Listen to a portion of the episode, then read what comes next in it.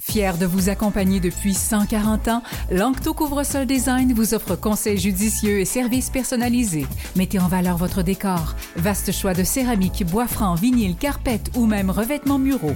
Lancto Couvre-Sol Design à Longueuil et Saint-Isidore. Un seul nom, deux emplacements pour vous servir. LanctoCSD.com. Cette chronique économie sociale vous est présentée par La Ruche, leader en financement participatif au Québec.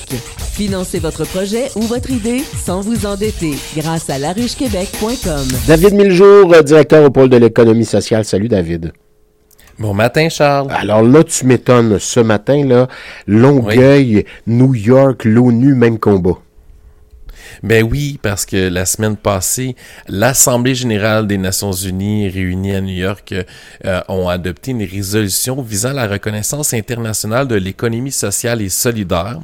Et donc, qu'est-ce que ça dit? Très clairement, en fait, c'est de inviter les États membres dont le Canada, euh, évidemment, à promouvoir et mettre en place des politiques publiques nationales, régionales et locales, donc on parle vraiment aussi du municipal, permettant de développer l'économie sociale et solidaire euh, via des textes qui sont législatifs.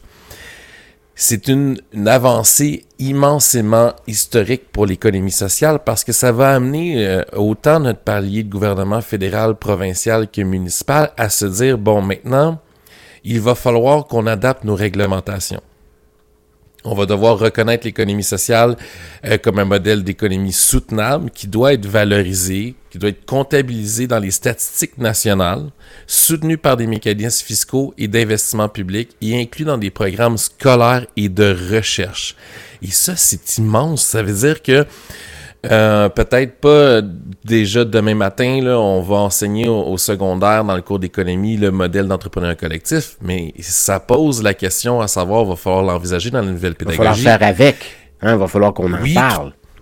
Il va falloir qu'on en parle. Et ça veut dire que peut-être aussi au cégep puis à l'université, quand on s'en va en gestion ou HEC, on va avoir un programme entrepreneur collectif. Il y a déjà un peu des choses qui, qui est en effervescence à l'Université de Montréal puis à l'UCAM, mais là, ça va être véritablement reconnu parce que c'est un texte législatif des Nations Unies dont le Canada est membre. Ouais, mais c'est pas, en fait, c'est pas une nouvelle loi. Ça, c'est pas, ça pas valeur de loi, mais ça demeure quand même quelque chose d'important, là. Hein? Exactement. Moi, j'ai, j'ai tenté de comprendre un peu le fonctionnement parce qu'on s'entend entre toi et moi, Charles. Euh, on n'est pas, euh, on ne regarde pas nécessairement les échanges des Nations Unies à la télévision à tous les jours. Non, vraiment euh, pas. Mais quoi que ces temps-ci, par contre, on aimerait qu'il parle peut-être un petit peu plus dans le dossier de l'Ukraine. Ça, c'est, un, c'est une opinion. Tout à fait. Mais ce que ça veut dire, c'est vraiment que les pays s'engagent réellement à revoir tout de suite euh, des plans pour mettre l'économie sociale et solidaire au cœur même de leur, euh, de leur loi et de leur législation. Et ça réjouit énormément de personnes. Nancy Nim Tan, qui est la fondatrice du chantier de l'économie sociale, pour moi, c'est une inspiration importante pour le mouvement. Elle a vraiment mentionné, et elle dit surtout au niveau municipal, qu'il euh, y a une longue tradition de collaboration entre les municipalités et l'économie sociale. Euh, donc, ça va nous permettre de travailler davantage à des activités culturelles de loisirs, à fournir du logement abordable et social, de créer de la cohésion sociale et d'initier des actions en faveur de l'environnement beaucoup plus structurées. Et ça va permettre aussi devant le gouvernement du Québec d'avoir une fiscalité qui va être euh, euh, un peu, euh, tu sais, comme séparée des OBNL comme on le connaît.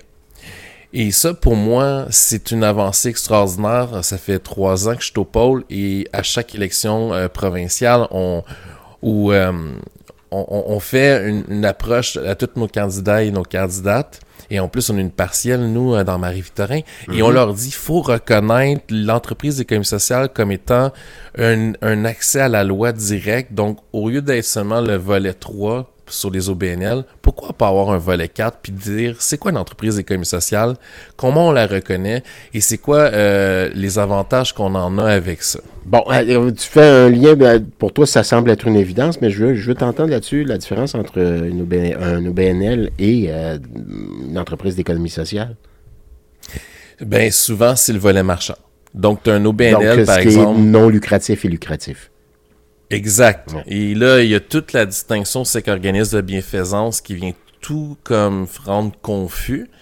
Donc, euh, pourquoi pas ne faire un volet 4 puis dire, ben, une entreprise d'économie sociale, c'est un organisme sans but lucratif, mais qui ont un volet marchand parce qu'ils veulent euh, pérenniser ce qu'ils font pour notre communauté. Donc, si on vend, euh, on est une friperie, ben on, on, on vend essentiellement euh, dans un, une logique d'économie circulaire des vêtements, et souvent, des friperies sont intégrées comme des organisations comme la Mosaïque qui ont un paquet mhm. d'autres services qui desservent le quartier de Lemoine et, et plus large même. Euh, donc, on a vraiment ce souci-là de, euh, on veut pas dépendre de, du financement de l'État à une proportion de 95% puis attendre le renouvellement de nos ententes à chaque année. On, on fait un effort de vendre quelque chose pour amener plus de services puis les garder même dans nos finances. Et ça, ça serait justement un exemple important de ce que pourrait donner euh, cette résolution à l'ONU euh, ici au de Québec. De faire une distinction, ne serait-ce qu'au niveau des candidats et candidates, pour mieux comprendre votre réalité.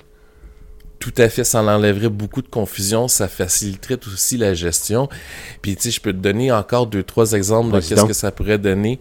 Euh, ça, la, la, la, résolution encourage les États membres à promouvoir et mettre en œuvre des stratégies, des politiques et des programmes nationaux, locaux et régionaux pour favoriser l'économie sociale et solidaire en tant que modèle possible de développement économique, mais aussi en tant que dispensaire de services. Ça veut dire que dans un appel d'offres, une ville pourrait avoir des avantages très prépondérants pour l'économie sociale en se disant si je suis capable d'avoir une entreprise d'économie sociale de Longueuil, qui travaille pour les citoyens de Longueuil, puis qui fait notre le, ce qu'on a besoin dans, dans le contrat, mais là, on vient chercher des éléments précis.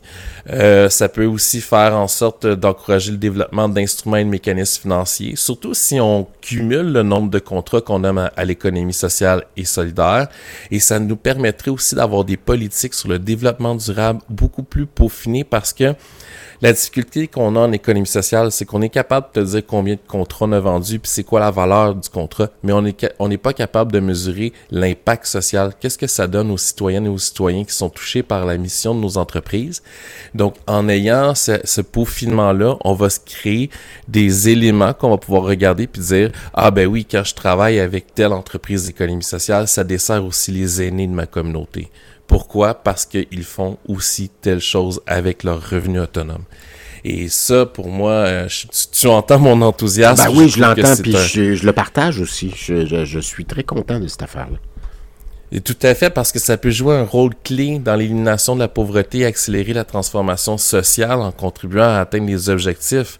C'est quand on parle euh, souvent des pays membres qui se réunissent pour les objectifs de 2030 sur les GES ou autres, mais là, on pourrait avoir un, une future rencontre du G7 où il va y avoir des gens qui vont dire, ben, écoutez, on va donner des objectifs sur l'économie sociale et le développement en chiffres, en éléments qualitatifs, en projets et là, euh, on parle réellement de mettre en avant-scène partout en travers le monde, et particulièrement au Québec, où on est un des leaders en travers le monde en économie sociale, des objectifs intéressants et qui va faire contribuer à la fois les 22 pôles d'économie sociale au Québec, le chantier de l'économie sociale, mais aussi toutes nos entreprises sur le territoire qui desservent euh, des femmes et des hommes qui, euh, qui ont des besoins particuliers ou qui veulent développer des choses dans leur communauté. Fort intéressant. Donc, David Miljour, euh, en terminant la titre de directeur du côté du pôle de l'économie sociale, vas-tu entreprendre des démarches afin de mettre ça en pratique, ces, ces recommandations de l'ONU? Clairement, euh, on va se faire une réunion d'équipe au mois de mai, mais tu sais, c'est tellement gros que quand j'ai la nouvelle, tu sais, il y a plein de choses qui se bousculent dans mon cerveau. Il va falloir qu'on s'assoie puis qu'on fasse un petit plan d'action, peut-être un quatre quatre thèmes puis après ça, on va évidemment présenter ça à nos autorités municipales et on va euh, on va leur montrer qu'on veut collaborer, tendre la main puis dire ben euh, on a quatre objectifs, on peut-tu le travailler ensemble? Puis comment on fait pour travailler avec euh, nos villes autant au niveau politique qu'administratif pour pouvoir arriver à un plan d'action qui va venir faire vivre cette résolution de l'ONU dans les cinq villes de l'agglomération, ça c'est évident. Ben, rendu Pour l'instant, c'est encore plus flou, mais c'est sûr qu'on va faire quelque chose. Rendu là, tu nous en parles, bien évidemment. Avec joie. Merci David Miljour, directeur au pôle de l'économie sociale de l'agglomération de Longueuil. On se reparle la semaine prochaine.